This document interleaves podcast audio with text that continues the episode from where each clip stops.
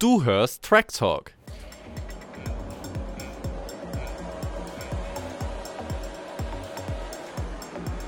It's lights out and away we talk. Fabi, die Royals waren nicht da. Wo waren die Royals, Fabi? Oh, gute Frage. Äh, erstmal wünsche ich dir einen wunderschönen guten Morgen. Ich kann dir die Frage leider nicht beantworten, weil ich kein Wimbledon geschaut habe. Kannst du mir da weiterhelfen? Da waren sie auch nicht. Auch nicht. Ich oh. habe den kleinen Prinz das ganze Wochenende vermisst. Jetzt musst du aber aufpassen in deinen Äußerungen. ja, stimmt. Das ist dünnes Eis. Also die Royals nehmen Abstand von den Sportereignissen in Großbritannien. Ich weiß jetzt nicht, wie ich das werten kann. Vielleicht ist es eine Entfremdung vom einfachen Volk. Oder ist es jetzt so viel rein interpretiert? Ja, vor allem, vor allem, was machen sie sonst? Also, was haben die sonst zu tun? Ja, das stimmt. Das hat man ja eigentlich, dass sie nicht so viele Aufgaben haben. Da sollte ja eigentlich mal so ein, äh, ja, so ein repräsentativer Auftritt gut möglich sein. Ja. Hauptsache beim Wimbledon-Finale. Da werden sie wieder sitzen und sich genau. vier Stunden schön die Sonne auf den Haupt rieseln lassen. Ja, das, das wird es bestimmt geben. Da, da bin ich mir auch sicher. Vielleicht ist es aber ja auch gar nicht schlecht, dass sie bei den heißen Temperaturen nicht gekommen sind, wobei ich glaube, in Silverstone ging es sogar von der Temperatur. Was man natürlich auch sagen muss, bevor die Royals zur Formel 1 kommen und dann einen Auftritt hinlegen, wie die ein oder andere Schauspielerin, dürfen sie von mir aus auch daheim bleiben. Ich fand Martin Brundle mal wieder Weltklasse. Ich habe es dir geschickt auf Instagram. Auf jeden er Fall. Er versucht, ja. Cara Delevingne zu interviewen. Die sagt nein und er sagt schön sarkastisch, wäre bestimmt sehr interessant geworden. ja, ja, und vor allem, also da gibt es ja sogar noch längere Auszüge. Also er ist ja erst, weil da stand ja daneben noch, also ich muss ja sagen, ich kenne sie gar nicht. Ich habe sie davor noch nie gesehen. Keine Ahnung, vielleicht äh, stürze ich mich da jetzt in den großen Hate oder Shitstorm rein. Ähm, da, sie war ja bei Alfa Romeo zu Gast und da war ihr Betreuer daneben. Und ähm, er meinte dann schon zu Martin Rundle, nee, also die sagt heute nichts. Und dann meinte er, ja, Mai, aber das ist, das ist der Deal. Jeder, der am Grid ist, muss reden. Äh, weil das ist dann natürlich irgendwo auch, also die können sich das natürlich alles gerne anschauen, aber sie sind natürlich schon auch äh, dort, einfach um da so ein bisschen äh, die Stimmen darzustellen, die dann die ganzen Moderatoren und Interviewjäger da einfangen können. Und dann spricht er sie eben auch nochmal an und dann sagt sie selber und dann äh, wie du schon gesagt hast, schön sarkastisch einmal reingedrückt. Aber eigentlich hat er ja recht. Ja, eigentlich hat er recht und ich weiß auch nicht, was ich eigentlich hören will von solchen Leuten, weil es sind ja immer dieselben Fragen. Wem drückst du die Daumen heute? Ah ja, ist das das erste Mal bei der Formel 1? Ja, wie findest du es? Und das war's. Ja, schön, schön, dass du sagst, weil genau das habe ich mir gestern Abend auch noch gedacht, ähm, als ich dann gesehen habe, dass du es mir auch nochmal geschickt hattest, äh, nachdem ich es dann selbst auch schon hatte. Und da, da dachte ich mir dann irgendwie auch so ein bisschen, da habe ich das mal so ein bisschen hinterfragt. Und klar, es ist schon mal ganz cool. Und jetzt kann man auch nochmal vielleicht von Person zu Person schauen, wenn man den Schauspieler vielleicht auch kennt. Spannend vielleicht dann auch, wenn es jetzt irgendwie, keine Ahnung, Win Diesel oder so oder The Rock, äh, irgendwie vielleicht von Fast and Furious oder so. Ich weiß es nicht, aber eigentlich sind es immer die gleichen Phrasen. Und ganz ehrlich, wenn selbst Martin Brundle da sagt, ja, wäre sicherlich sehr interessant gewesen, dann weiß man ja eigentlich auch, mit welcher Einstellung der da in sämtliche Interviews geht. Ähm, und das ist dann irgendwie trotzdem nur äh, ja, sehen und gesehen werden und wirklich bringen tut es einem nichts. Für mich der absolute König damit geworden, Martin Brundle. es, gibt, es, gibt so, es gibt so Promis, die, die kommen immer wieder und die sind auch Fans vom Sport. Das sind so Michael Douglas, Tom Cruise siehst du häufiger. Genau, stimmt, ja. Äh, solche Leute, Shakira seit neuestem. Aber wie viel das mit dem Sport zu tun hat oder mit dem Protagonisten? So genau. Äh, aber dann gibt es natürlich so, ja, gerade die Models, die irgendwie so einmal in drei Jahren zum Rennen eingeladen werden und dann natürlich einfach nur repräsentativ da sind. Weiß ich jetzt nicht, ob das äh, das Gelbe vom Ei ist. Ja, und es ist natürlich schön, dass jemand wie Martin Brundle da mittlerweile einfach auch den Status hat, der weiß ganz genau, er kann das machen, weil die F1-Community hinter ihm steht und er ja in dem Fall auch einfach recht hat. Und dann finde ich das umso schöner, wenn da hin und wieder, es war jetzt nicht das allererste Mal, solche Szenen entstehen und äh, er da mal sagt, was er davon hält, wenn die ihn abblitzen lassen. Ja, also ich habe mich äußerst amüsiert gefühlt. Genauso vom Renngeschehen größtenteils, um mal ein wenig Richtung Rennen zu schweifen. Hast du es nach deinem DTM-Wochenende nochmal anschauen können? Tatsächlich war das gar nicht mal so schlecht, weil ähm, die DTM-Rennen, also die Qualifyings waren jeweils um 9.30 Uhr und um 10 Uhr, das war in zwei Gruppen geteilt, weil der Norrisring eine sehr kurze Strecke ist, ich glaube 2,1 Kilometer. Und da das ähnliche Problem wäre wie jetzt in der Formel 1 in Monza oder so, von wegen viel zu viel Verkehr, deswegen wird das gesplittet. Und dann war aber das Rennen jeweils Samstag und Sonntag schon um 13.30 Uhr. Das heißt, um 16 Uhr deutscher Zeit, da war ich schon äh, absolut, äh, ja, mit Freizeit überhäuft und konnte mir dann ganz entspannt die Sessions eigentlich anschauen am Sonntag auf der Rückfahrt. Deswegen, da habe ich eigentlich alles sehr gut wahrgenommen und habe es zum Auffrischen mir nochmal angeschaut. Muss aber wirklich sagen, ähm, mir hat es auch sehr gut gefallen. Ich habe gerade schon mal überlegt, also wenn das Rennen so für sich alleine steht, sage ich absolut gutes Rennen, schönes Rennwochenende, will ich mehr davon sehen. Wenn man allerdings schon wieder sagen muss, das war vielleicht das beste Rennen der Saison, dann zeigt es halt so ein bisschen, was los ist. Aber das Rennen alleine möchte ich nicht kritisieren, hat mir sehr gut gefallen. Race Rating? Hau mhm. direkt raus. Können wir direkt mit einsteigen. Also ich bin so ein bisschen am Schwanken, ähm, wird aber tatsächlich mal Richtung 7 von 10 gehen. Ähm, viel besser möchte ich es jetzt trotzdem nicht einschätzen. Ich habe auch mal noch die ein oder andere Kritik mir durchgelesen, damit ich hier jetzt nicht komplett fernab vom Schuss bin. Mm, aber also es war grundsätzlich schon die ganze Zeit Spannung da und so, man hat sich unterhalten gefühlt, aber so ein bisschen das Spektakel hat dann letztendlich trotzdem gefehlt, weil eigentlich war das ja jetzt vor allem vom, von der Disziplin der Fahrer und so alles äh, sehr ordentlich und es gab jetzt keine großen Aufreger, aber man hatte grundsätzlich die ganze Zeit die Spannung. Das Safety Car kommt zum äh, perfekten Zeitpunkt und deswegen würde ich mal sagen, ähm, eine 7 von 10, also äh, auf jeden Fall auf dem Weg der Besserung. Habe ich mir auch notiert. Tatsächlich eine 7 von 10. Mhm. Spielberg hatten wir ja, glaube ich, was hatten wir? Spielberg 6 von 10? Ja, irgendwie sowas. Haben wir gut bewertet teilweise.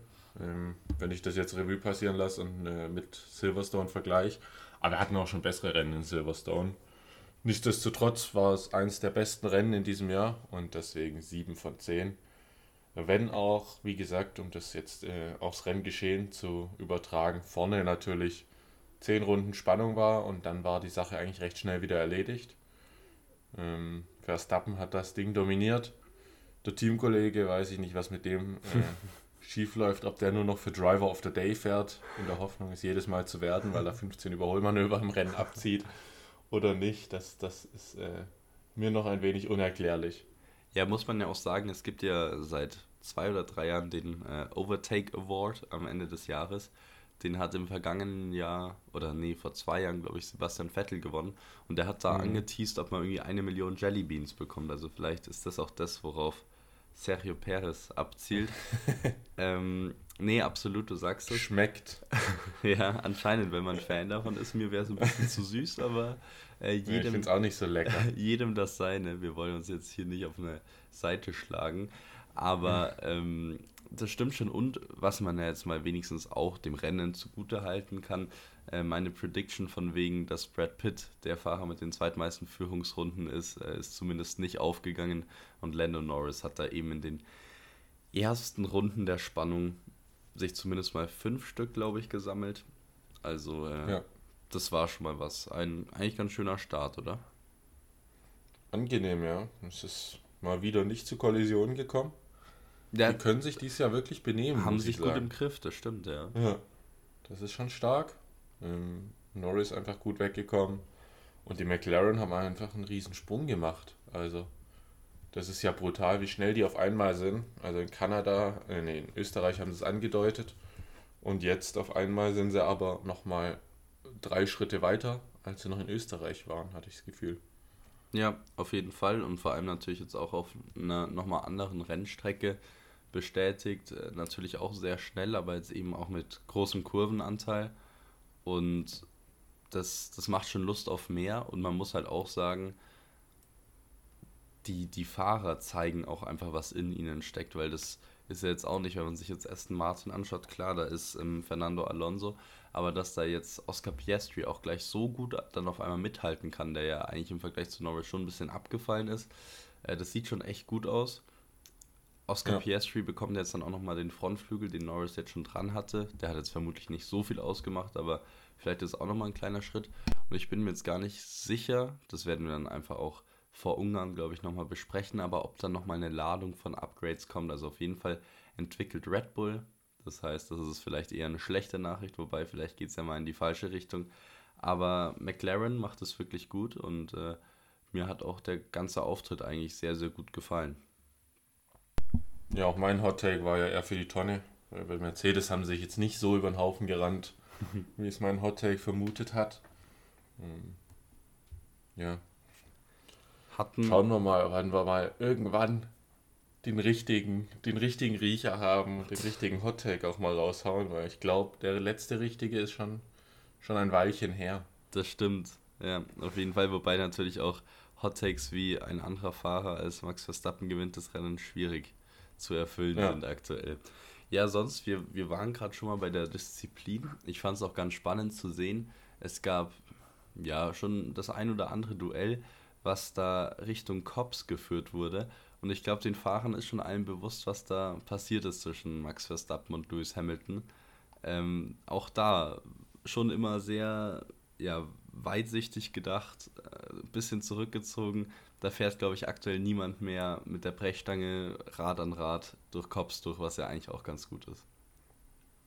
Das stimmt. Auch Lewis Hamilton selber hat, glaube ich, zweimal zurückgezogen mhm. gegen Lando Norris und dann gegen den Ferrari auch mal.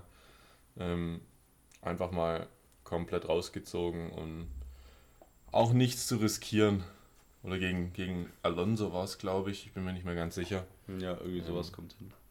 Genau, einfach äh, Sicherheit first und äh, bloß nicht den Ruf komplett demolieren, nachdem man da ja 2021 einen sehr ähm, schlechten Eindruck hinterlassen hat, ja. als man den Apex um anderthalb Meter verpasst hatte.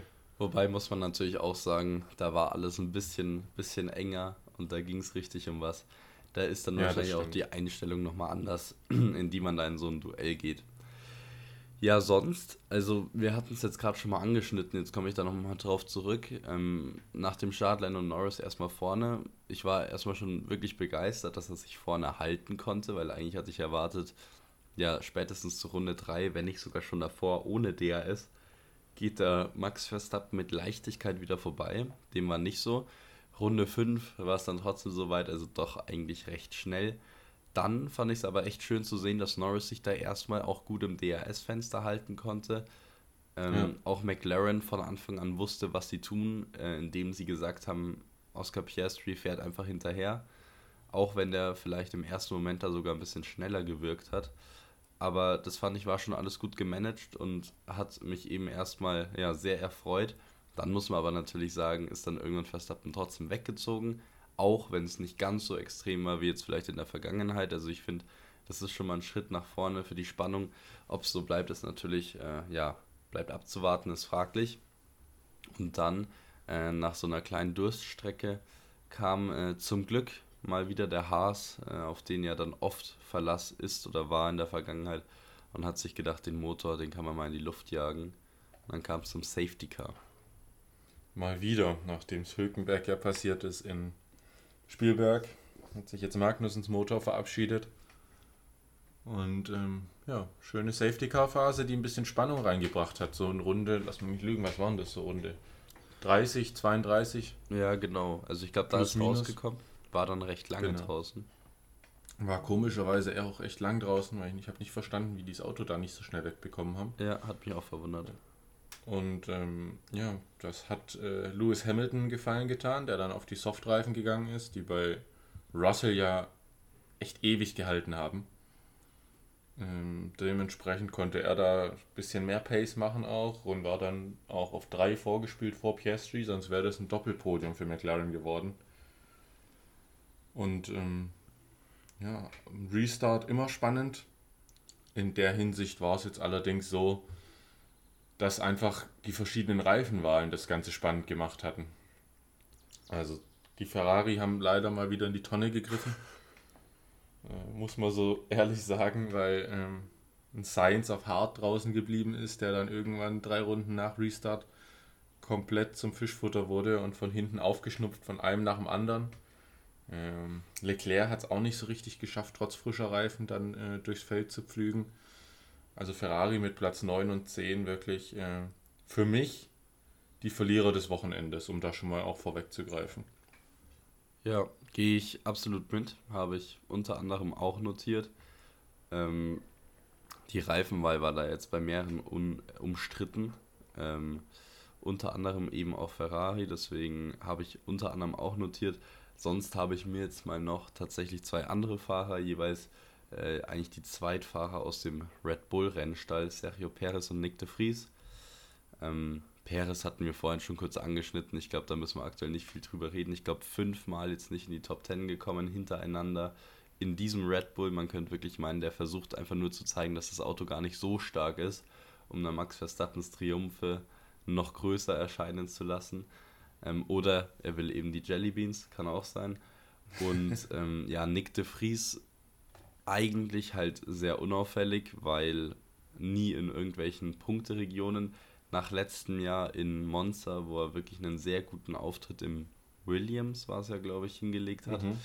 Ähm, jetzt absolut weg von der Pace und konnte noch nicht wirklich zeigen, warum er im Auto sitzt. Und ähm, ja, jetzt gab es ja tatsächlich, das hat es für mich nochmal ein bisschen brisanter gemacht, warum man ihn da wählt, weil eigentlich ist er ja fast schon so irrelevant in diesem Fahrerfeld aktuell, dass, äh, dass, dass man da nicht wirklich auf ihn zu sprechen kommt. Aber jetzt ähm, gab es schon die Gerüchte, dass es anscheinend schon beschlossene Sache sein könnte, dass Nick de Vries jetzt dann noch seine letzten Rennen in der Formel 1 fährt und zur Sommerpause dann auch schon ausgetauscht wird. Wäre ja nichts Neues bei Red Bull. Und äh, ja, dann vielleicht von Daniel Ricciardo beerbt wird. Ein weiteres verheiztes Talent bei Red Bull. Wobei muss man ja sagen, für mich ist De Vries auch noch ein absolutes Talent aber eigentlich ja schon 27 in der 27, Formel E auch schon ne? für Mercedes gefahren. Also eigentlich ja fast nochmal einen späten Einstieg geschafft, aber war dann doch eher das One-Hit-Wonder. Ja, äh, wenn ich mir den so anschaue, hätte ich nie gedacht, dass der 27 ist. Habe mhm. ich erst die Woche gehört. Ähm, Finde ich krass, aber ja. ähm, so ist der Sport, zumindest wenn du bei Red Bull einsteigst und dich gegen Mercedes Akademie entscheidest. Ähm, natürlich macht Sinn, ist der einzige der einzige Sitz, den er bekommen hat für das Jahr. Äh, da Nein zu sagen, ist natürlich äh, fahrlässig im Endeffekt, aber jetzt leidest du drunter, wenn du ein halbes Jahr wirklich underperformst, in dem schlechtesten Auto, was im Feld zurzeit rumfährt, wenn wir ehrlich sind, mit dem Alpha Tauri, aber nichtsdestotrotz halt vom Teamkollegen gewaltig outperformt wirst. Da kennt dann Red Bull keine Gnade. Ja, das stimmt vorbei. Du hast es ja gerade schon selber gesagt, wahrscheinlich war es das einzige Angebot. Ähm, und ich, ich weiß auch nicht, wenn er jetzt dann, äh, ich glaube, das war jetzt auch diese eine Chance, klar hätte sein können, als Reservefahrer vielleicht irgendwo nochmal einspringen. Aber wenn es sowas nicht gegeben hätte, wäre er vermutlich nach dem Jahr auch wieder komplett von der Bildfläche verschwunden nach ja. seinem Auftritt da in Monster. Und ich glaube, deswegen wird er auch im Nachhinein sagen, selbst wenn es ähm, jetzt eben dahin geht, dass äh, das Ganze sich jetzt schon wieder, dass die Wege sich trennen, dass er da, glaube ich, schon trotzdem auch ganz zufrieden äh, hinschauen kann, zumindest von der Entscheidung. Seine Leistung, da wird er sagen, das hätte er natürlich besser machen müssen.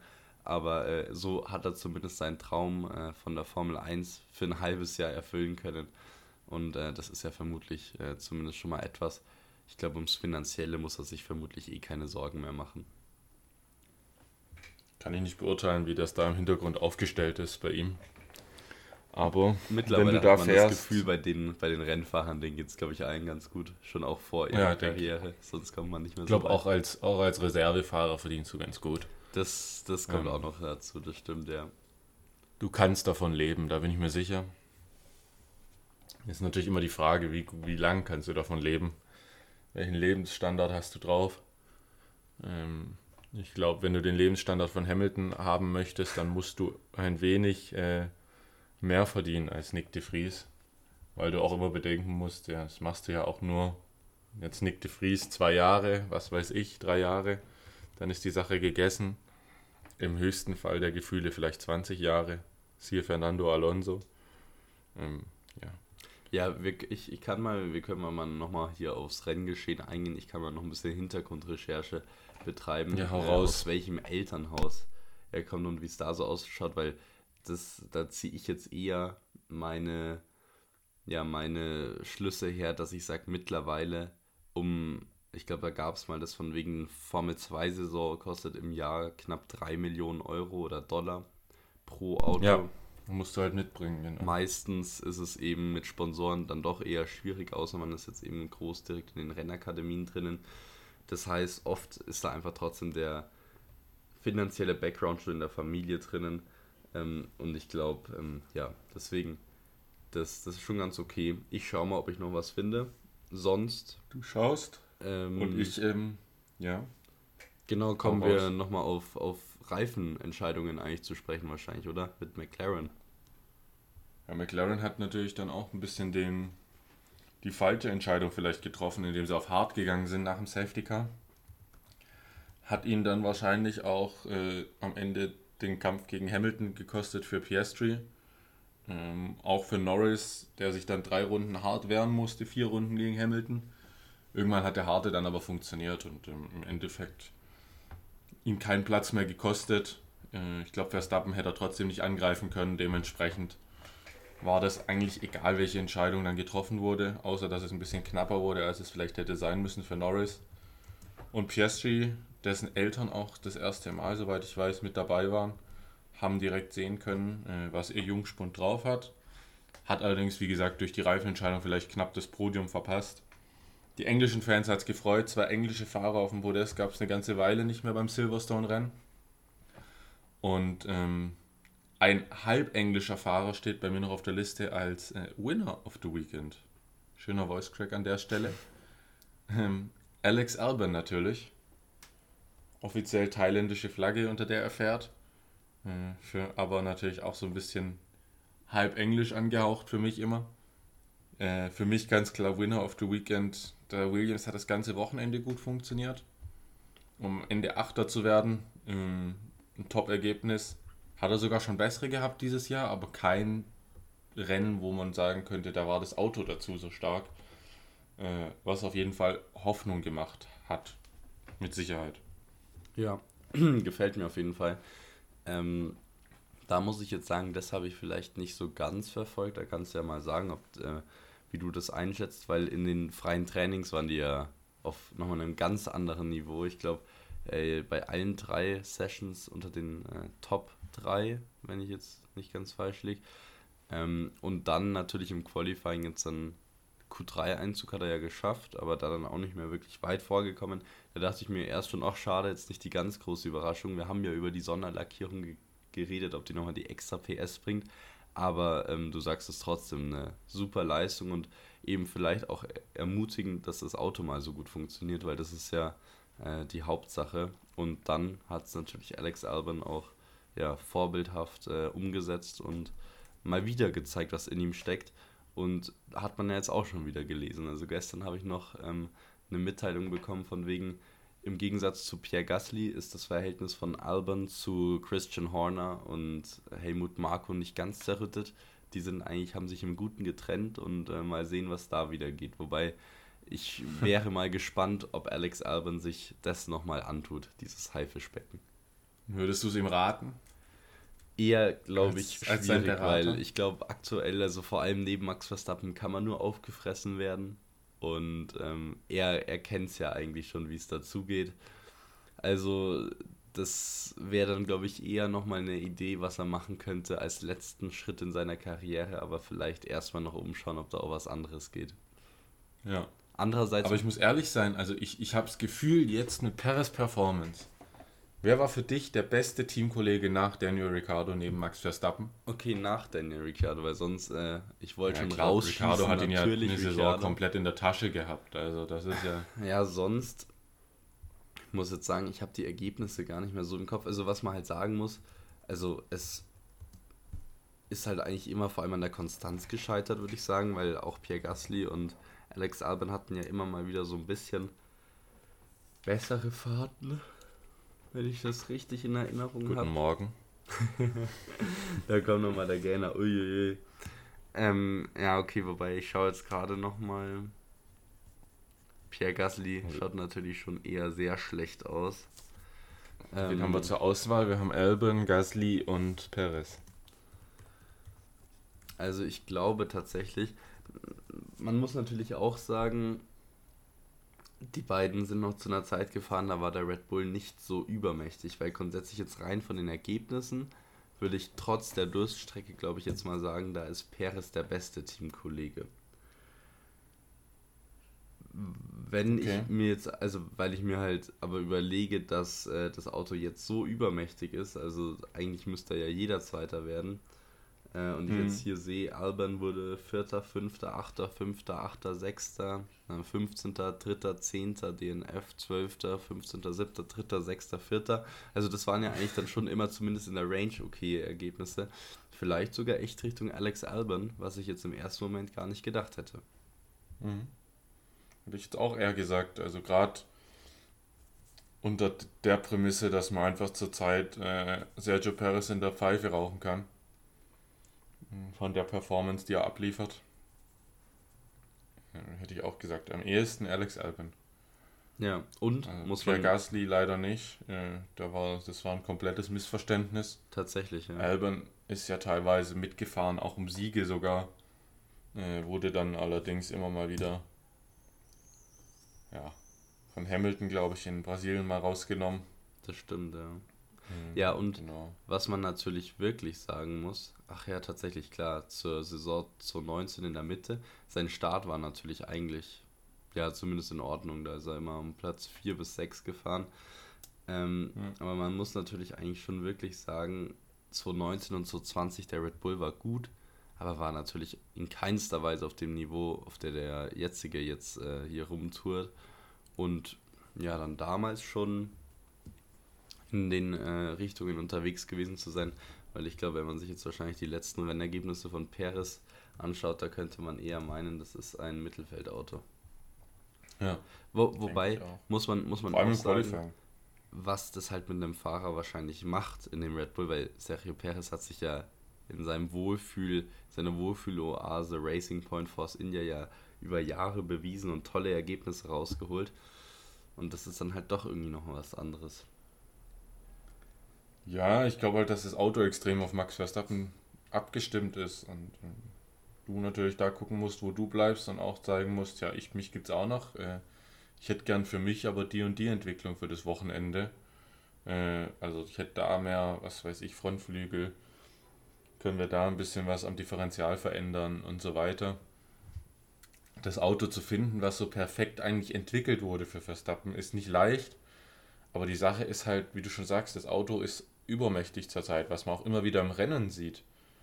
Und äh, schwach finde ich halt, weil ich glaube, du musst nicht mal 100% fahren, um in Q3 zu kommen. Und äh, dass Perez das nicht schafft, ist, ist schwach. Jetzt waren es die Bedingungen, die ihm nicht entgegengekommen sind. Nichtsdestotrotz, äh, am Ende waren es, glaube ich, drei Hundertstel, die gefehlt haben für Q3. Dann hau doch trotzdem nochmal äh, gewaltig einen raus, indem du äh, da oder da ein bisschen mehr Pace, Pace machst, weil du vielleicht ahnst, dass die Strecke schneller wird. Also so Awareness-mäßig war das auch wieder einfach ein kompletter Griff in die Tonne. Ja, das stimmt, wobei, das kannst du dir sonst danach nochmal anschauen. Also es ist sehr spannend, wie gesagt, der Red Bull ist übermächtig, aber wenn man sich mal so die Ergebnisse anschaut, dann schaut es gar nicht so schlimm aus, wenn man da mal die Qualis ausklammert. Vermutlich müsste da halt wirklich dauerhaft der zweite Platz stehen aber ähm, er wurde Zweiter, Erster, Fünfter, Erster, Zweiter, dann äh, 16., aber dann Vierter, Sechster, Dritter und Sechster. Also das sind ja eigentlich jetzt im Vergleich vor allem okay. zu Alban und, ähm, und Gasly sehr gute Ergebnisse, aber vermutlich spielt dann wirklich halt die Qualifying-Performance zum einen äh, eine Rolle und das Auto, weil eigentlich müsste er vermutlich locker in jedem Rennen Zweiter mindestens werden. Ja. Wir sind so. tatsächlich über deinen Race Winner zu dieser äh, oder zu deinem äh, von deinem äh, ja. ja Top-Performer äh, zu dieser kleinen zu dem kleinen Exkurs mhm. gekommen. Dann gehe ich da jetzt mal nochmal zurück und für mich war tatsächlich äh, ganz klassisch einfach das McLaren-Team. Äh, High-Performer der Woche. Plausibel, ja. Rundum. Ähm, mir, hat, mir haben die Fahrer sehr gut gefallen, das habe ich vorhin schon angedeutet, ähm, haben geliefert, als das Auto jetzt endlich mal das gezeigt hat, was äh, sich vermutlich alle zu Beginn der Saison gewünscht haben. Und äh, ja, das Auto hat eben auch funktioniert, das Team hat funktioniert. die harten Reifen waren vielleicht etwas umstritten, aber du hast es schon gesagt, also gegen Mercedes konnte man sich äh, sehr gut verteidigen, was Mercedes ja sogar teilweise gewundert hat. Also George Russell war ja sehr begeistert, sehr impressed beim Auto. Und mhm. ähm, ja, genau, trotzdem ähm, auf, auf den Sieg ähm, ja, hätten sie vermutlich eh nicht mehr wirklich schielen können. Deswegen, das hat dann auch alles gepasst. Deswegen für mich ganz klar, äh, ja, der Gewinner des oder das Gewinnerteam des Wochenendes. Und jetzt hängt es ja auch noch an ihnen, äh, den äh, alleinigen Rennrekord sich noch irgendwie mit Red Bull teilen zu können. Denn wenn Red Bull in Ungarn gewinnt, dann äh, hat Red Bull zwölf Rennen hintereinander gewonnen und verdrängt somit McLaren dort, die elf Rennen hintereinander gewonnen haben. Das heißt, aktuell ist der Gleichstand. Ja, bisschen beängstigend, aber äh, Be beängstigend. Du dürftest auch nochmal um den, um den neun Siege in Folgerekord zittern, oder? Ja, langsam wird es tatsächlich eng. Ich weiß gar nicht, wie weit ist ein Verstappen jetzt schon. Ich glaube, sechs hat er jetzt. Sechs, sechs ja. Siege in Folge. Also langsam wäre mal so ein Motorenplatz oder so ganz gut. Vielleicht kann sich ja Sebastian Vettel mit äh, Bart und äh, längeren Haaren, wobei die hat er mittlerweile eh schon mal in die Garage setzen und ein bisschen am Motor rumschrauben. Inspektor Sepp. genau, irgendwie sowas. Ja, aber für, das wäre doch auch eine Geschichte vom, vom Racing-Gott, dass jetzt McLaren in Ungarn selbst gewinnt und somit äh, ja den Rekord zumindest äh, mit Red Bull weiterhin teilt. Ja, in zwei Wochen geht es weiter in Ungarn, aber ich glaube tatsächlich, dass da Mercedes wieder eine bessere mhm. Rolle spielen wird, weil die Streckencharakteristik vermute ich eher einem Mercedes entgegenkommt, das mit stimmt. weniger Highspeed und äh, viel Aerodynamik. Absolut. Ähm, ja. Und der McLaren dann trotzdem als vielleicht dritte Kraft dasteht. Ähm, mal schauen, wo die ersten Marten sind, die ja jetzt äh, zwei schlechte Wochenenden hatten für ihre Verhältnisse. Ähm, ja. Dahinter ist es wirklich dieses Jahr, muss man jetzt mal anerkennen, eine Top-Saison. Ja. An der Spitze halt leider nicht. Ja, also ich, ich habe es auch gelesen. Stell dir mal vor, das wäre eine Saison ohne Red Bull oder zumindest ohne Max Verstappen. Mhm. Man hätte ja eigentlich jedes Rennwochenende fast einen neuen, einen neuen Sieger. Du hättest angefangen mit, ähm, mit Aston Martin respektive Sergio Perez, wenn er trotzdem von der Partie wäre. Danach ähm, zwischendurch mal Ferrari, Mercedes, jetzt McLaren. Also das wäre wirklich ja, ich glaube, viel besser wird es nicht gehen, aber da ist halt eben dieser eine Dominator. Wir werden sehen. Genau. Und können damit Silverstone in die Bücher packen, oder? Hast du noch, Würde hast du noch sagen, was auf Lager? Ich bin eigentlich ganz zufrieden mit unserer Analyse und unserem Gespräch. Perfekt. Dann kommen wir zu unseren heißgeliebten Rubriken, würde ich sagen, oder? Absolut, ja. Was hast du vorbereitet? Ich habe dir ein Gäste-Race vorbereitet. Okay. Etwas, was wir selten im Repertoire haben. Das stimmt, ja. Und ähm, starte für dich mit dem ersten Fakt. Es war das erste Rennen unter diesem Namen. Okay. Das erste Na äh, Rennen unter diesem Namen. Da fällt mir jetzt direkt mal vielleicht der große Preis der Eifel ein. Mir fällt ähm, wir hatten zu, zu den Covid-Zeiten auch äh, Emilia Romagna und dann hatten wir ja mit äh, noch irgendeinen anderen Namen, der Toskana oder so, ich weiß es gar nicht mehr genau, aber okay, äh, kann natürlich auch einfach das erste Rennen sein in einem Land. Äh, mach mal bitte mit Fakt 2 weiter. Sehr gerne. Ähm, Alonso war schnellster im zweiten freien Training. Okay, da würde ich jetzt mal sagen, das geht eigentlich eher ein bisschen in die Vergangenheit. Ich weiß nicht, ob ich ihm zutraue, dass das vor ein paar Jahren war. Vor allem äh, in der Corona-Saison ist er ja auch nicht gefahren. Dann ist das schon mal hinfällig. Es Alles noch recht vage, oder? Wie bitte? Alles noch recht vage. Ja, es lässt mich schon mal was ausschließen, was meine einzige Idee war. Deswegen brauche ich Fakt 3, glaube ich. Inspektor Verstappen musste 50.000 Euro zahlen. Oh. Das heißt, ach krass, da war Fernando Alonso so weit vorne. Das heißt, dann wären wir ja im Alpin. Das war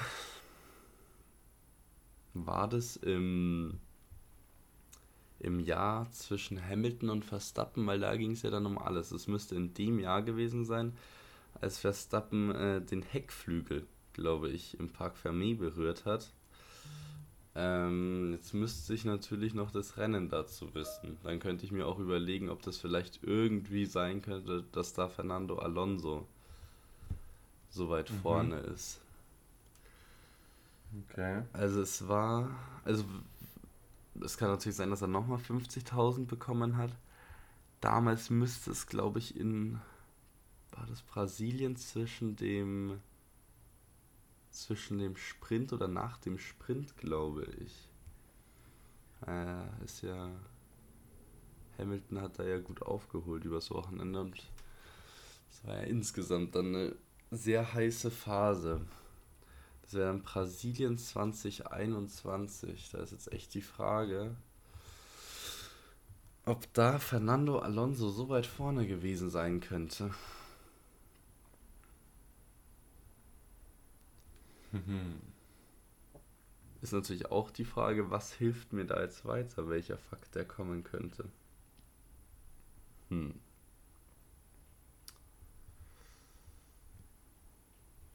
Ja, ich glaube, äh, da komme ich jetzt noch nicht weiter. Ich glaube, da brauche ich mal noch einen.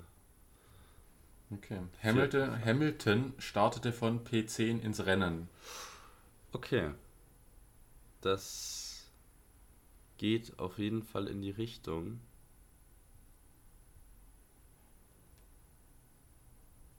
Ich bin mir halt leider echt nicht sicher, ob Alonso da irgendwie Zweiter geworden sein könnte. Wobei da hatte ja Alpine tatsächlich schon auch eine, eine stärkere Zeit und Mai war natürlich auch irgendwo das, das zweite freie Training. Also das wäre tatsächlich schon auch irgendwo machbar. Und Hamilton auf P10, ich habe nicht ganz im Kopf. Oder, oder hieß es gewonnen oder zweiter? Wie meinst du? Das zweite freie Training von Alonso. Alonso war schnellster. Ah, schnellster sogar, okay. Ja, aber es ist natürlich nur Rennen, äh, nur Training. Regt mich schon wieder um Kopf und Kragen hier. ähm, Nee, ich glaube tatsächlich, weil ich jetzt nicht äh, noch einen Fakt hören will, der ähm, dann alles aufdeckt, äh, würde ich da mal mitgehen, weil das eigentlich alles darauf schließen lässt und nehme äh, ja Brasilien 2021. Okay. Wir haben eine Antwort, Ladies and Gentlemen. Kriegen den fünften Fakt und du darfst dir selber bestätigen, ob du richtig bist oder nicht. Der eben genannte Inspektor verteidigte seine Position sechs Meter in der Auslaufzone, aber erhielt natürlich keine Strafe von Michael Masi. Also Michael Masi klingt schon mal gut und äh, ich glaube, das geht schon in so eine Richtung. Äh, ich würde mir mal da zustimmen und bin jetzt ganz froh, glücklich und stolz darauf und finde es auch okay, dass du da noch mal ein bisschen was von letzter Folge mit reinhängen lässt. Ja, auf jeden Fall. Also, Du hast natürlich recht, es geht um Brasilien 21.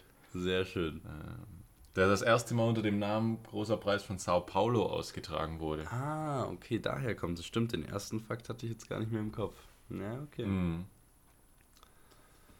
Ja, sehr jo. schön. Äh, bei den 50.000 Euro, da hätten es wahrscheinlich viele direkt gewusst. Ich war mir aber echt nicht mehr sicher, ob es das vielleicht nochmal anders gab, aber klar, äh, die Strafe äh, gab es natürlich äh, da und die war ja auch dann sehr bekannt danach. Äh, Sebastian Vettel hat ja auch nochmal angedroht zu seinem Race Engineer, dass er den Front Wing toucht. Ob das vielleicht, ja. ich glaube, 20 Grand sind oder so, meinte er. Mhm. Sehr, sehr schön. Ja, gut, dann würde ich mal sagen, komme ich noch zu meiner äh, ja, Rubrik der heutigen Episode. Ich habe ein äh, Guest the Season auf, für dich vorbereitet und bin mal okay. sehr gespannt, äh, ob du das äh, irgendwie bewältigen kannst. Das ist nicht Sogar ganz einfach. sehr gespannt. Ich äh, ziehe meinen Hut, äh, wenn du da drauf kommst. Wir schauen mal. Okay. Oh je. Also. Druck, Druck, Druck. wir hatten ein, äh, eine Saison mit 16 Rennen. Und als kleiner Hinweis, die Saison begann in Brasilien und endete in Australien. Okay umgekehrt sozusagen. Begann in Brasilien, endete in Australien. Das ist eine Weile her.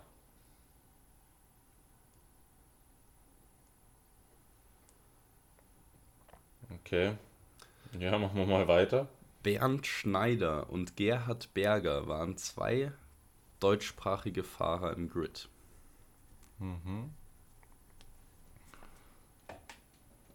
Gerhard Berger, wann ist der gefahren? 90er, Anfang der 90er.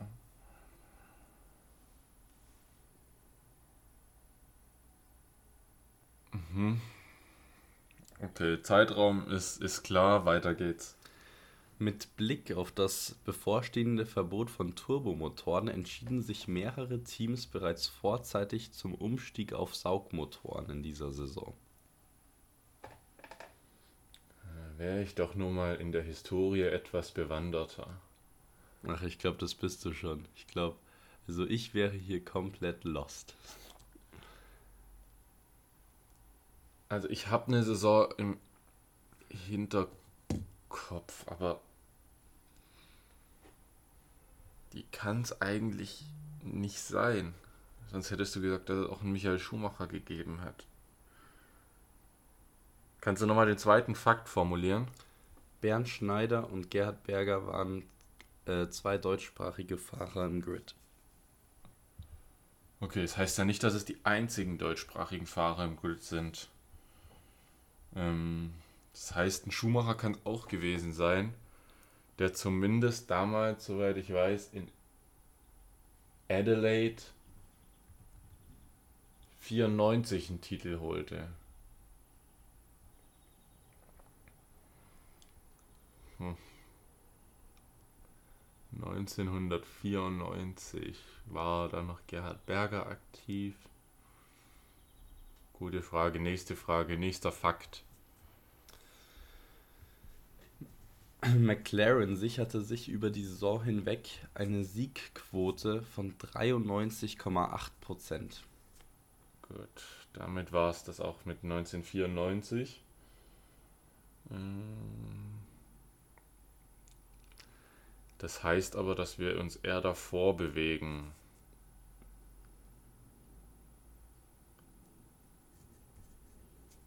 McLaren damals mit Prost und Senna wahrscheinlich, die gegeneinander gefahren sind. Ist jetzt nur die Frage, 92, wann war Nigel Mansell mit Williams so stark? Hm. Puh. Also ich komme da drauf, weil eben aus dieser Saison dieser Rekord von McLaren stammt, den ich vorhin Hm, angesprochen habe. Das habe ich mir gedacht, ja. Hm, hm, hm.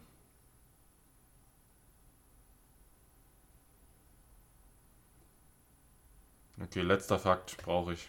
Ayrton Senna wurde am Ende der Saison Weltmeister. Puh, gute Frage. Also ich habe tatsächlich nicht so viel Plan.